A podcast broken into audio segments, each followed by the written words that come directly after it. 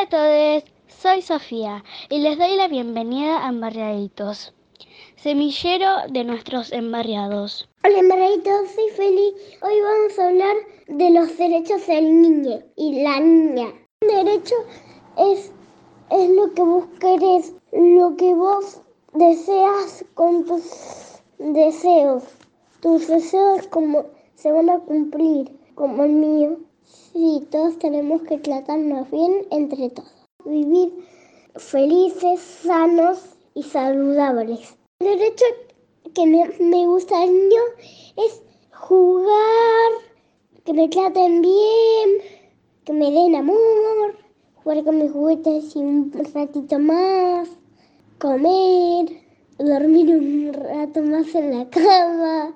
Soy feliz y felicidad del niño y la niña. Feliz cumpleaños a la embarradita Sofi. Hola, soy Cami y yo soy Sofi. Y hoy nos toca hablar sobre algunos derechos de los niños, niñas y adolescentes, como por ejemplo, el derecho al deporte, juego y recreación constituye un estímulo para el desarrollo afectivo, físico, intelectual y social de la niñez y la adolescencia, además de ser un factor de equilibrio y autorrealización. La Convención sobre los Derechos del Niño, en su artículo 31, especifica que los Estados parte de esta convención deben respetar y promover el derecho del niño a participar plenamente en su vida cultural y artística, propiciando oportunidades apropiadas en condiciones de igualdad. Según la publicación de UNICEF, Deporte, Recreación y Juego, el deporte, la recreación y el juego fortalecen el organismo y evitan las enfermedades, preparan a los niños y niñas desde temprana edad para su futuro aprendizaje, reducen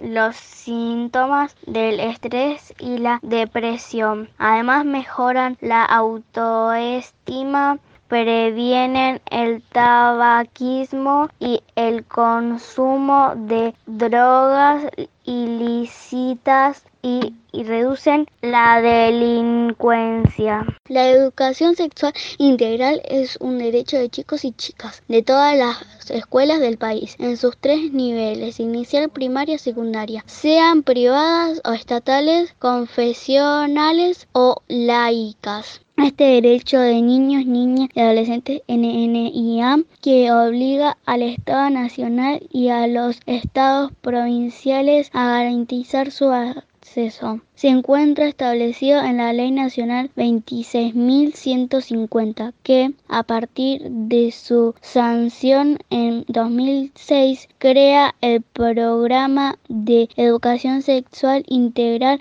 a su implementación. La educación sexual integral ESI es un espacio sistemático de enseñanza-aprendizaje que promueve saberes y habilidades para la toma de decisiones responsables y críticas en relación con los derechos de los niños, las niñas y los adolescentes al cuidado del propio cuerpo, las relaciones interpersonales, la información y la sexualidad.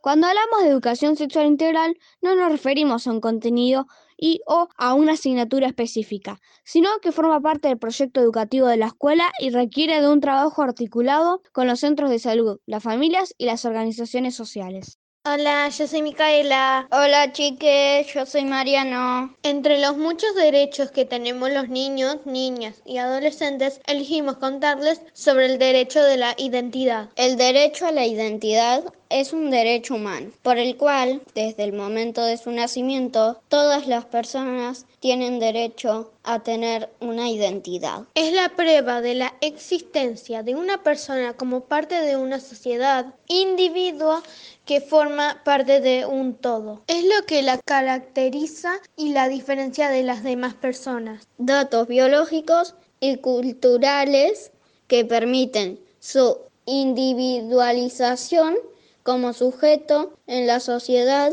y a no ser privados de los mismos. El derecho a la identidad abarca los derechos a tener un nombre, un apellido, una nacionalidad. A ser inscrito en un registro público a conocer y ser cuidado por sus padres y a ser parte de una familia. El derecho está incluido en los artículos 7 y 8 de la Convención sobre los Derechos del Niño aprobada en 1987. Su inclusión fue propuesta por la Organización Argentina de Derechos Humanos, Abuelas de Plaza de Mayo como expresión de su lucha por recuperar los niños y niñas que fueron secuestrados y privados de su identidad durante la última dictadura en nuestro país. Razón por la cual son conocidos como los artículos argentinos. Que se hagan cumplir nuestros derechos. Chao.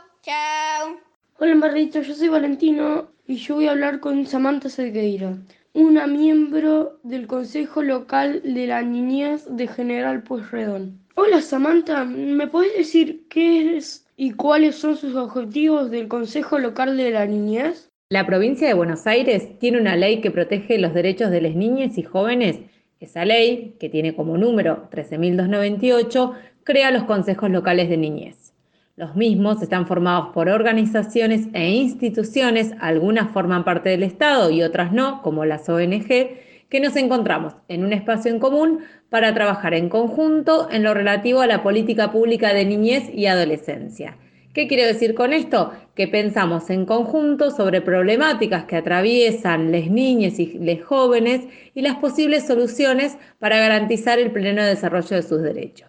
Es por ello que nuestros objetivos es monitorear esas políticas, también es proponerla y también delinear un plan de acción para llevar a cabo nuestra tarea. ¿Cuáles son los problemas que se están trabajando en General Pueyrredón? El Consejo Local trabaja en comisiones de trabajo donde se abordan diferentes problemáticas como el acceso a la salud y el protagonismo juvenil, cultura y deporte, violencia institucional y estamos por comenzar a trabajar, o mejor dicho, a retomar en una comisión que trabajamos sobre las dificultades que hay del acceso a la educación. ¿Cómo afecta la pandemia a los derechos del niño? Afecta de muchas maneras y ha mostrado la enorme desigualdad en la que están inmersos las niñas y los jóvenes, como por ejemplo la falta de conectividad y de dispositivos móviles para tener acceso no solo a la educación, sino a encontrarse con otros la pérdida de espacios de sociabilización y también desde una de las comisiones pudimos pedir la palabra de muchos niños y jóvenes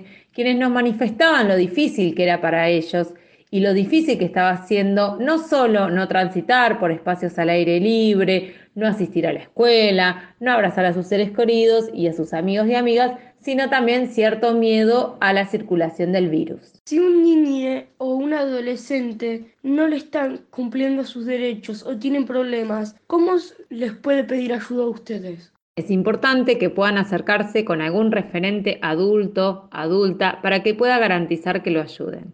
Desde el Consejo Local de Niñez llevamos varias acciones para que ante cualquier vulneración de un derecho se puedan acercar, pero sobre todo que puedan ser ustedes mismos, les niñas y les jóvenes, quienes con su voz puedan representar a todos. Así que les invitamos a participar.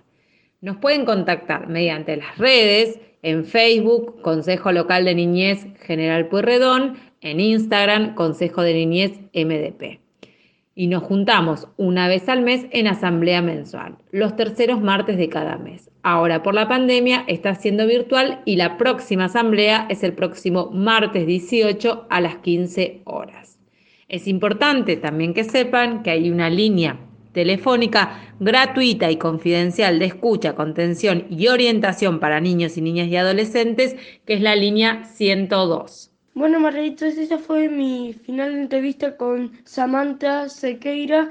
Yo soy Valentino y Samantha, ¿nos querés dejar un saludito? Agradezco en representación del Consejo Local de Niñez, del cual formo parte y del cual hoy estoy en representación, pero que hay muchísimas personas que representan organizaciones que trabajamos día a día por una infancia sin violencia y donde la protección sea más que un discurso de los adultos. Celebramos este espacio radial con las niñas y sobre todo gracias a Valentino. Muchísimas gracias por tu calidez. Gracias a todas las niñas y jóvenes que con su voz representan a todos ellos. Un abrazo enorme, un abrazo fuerte.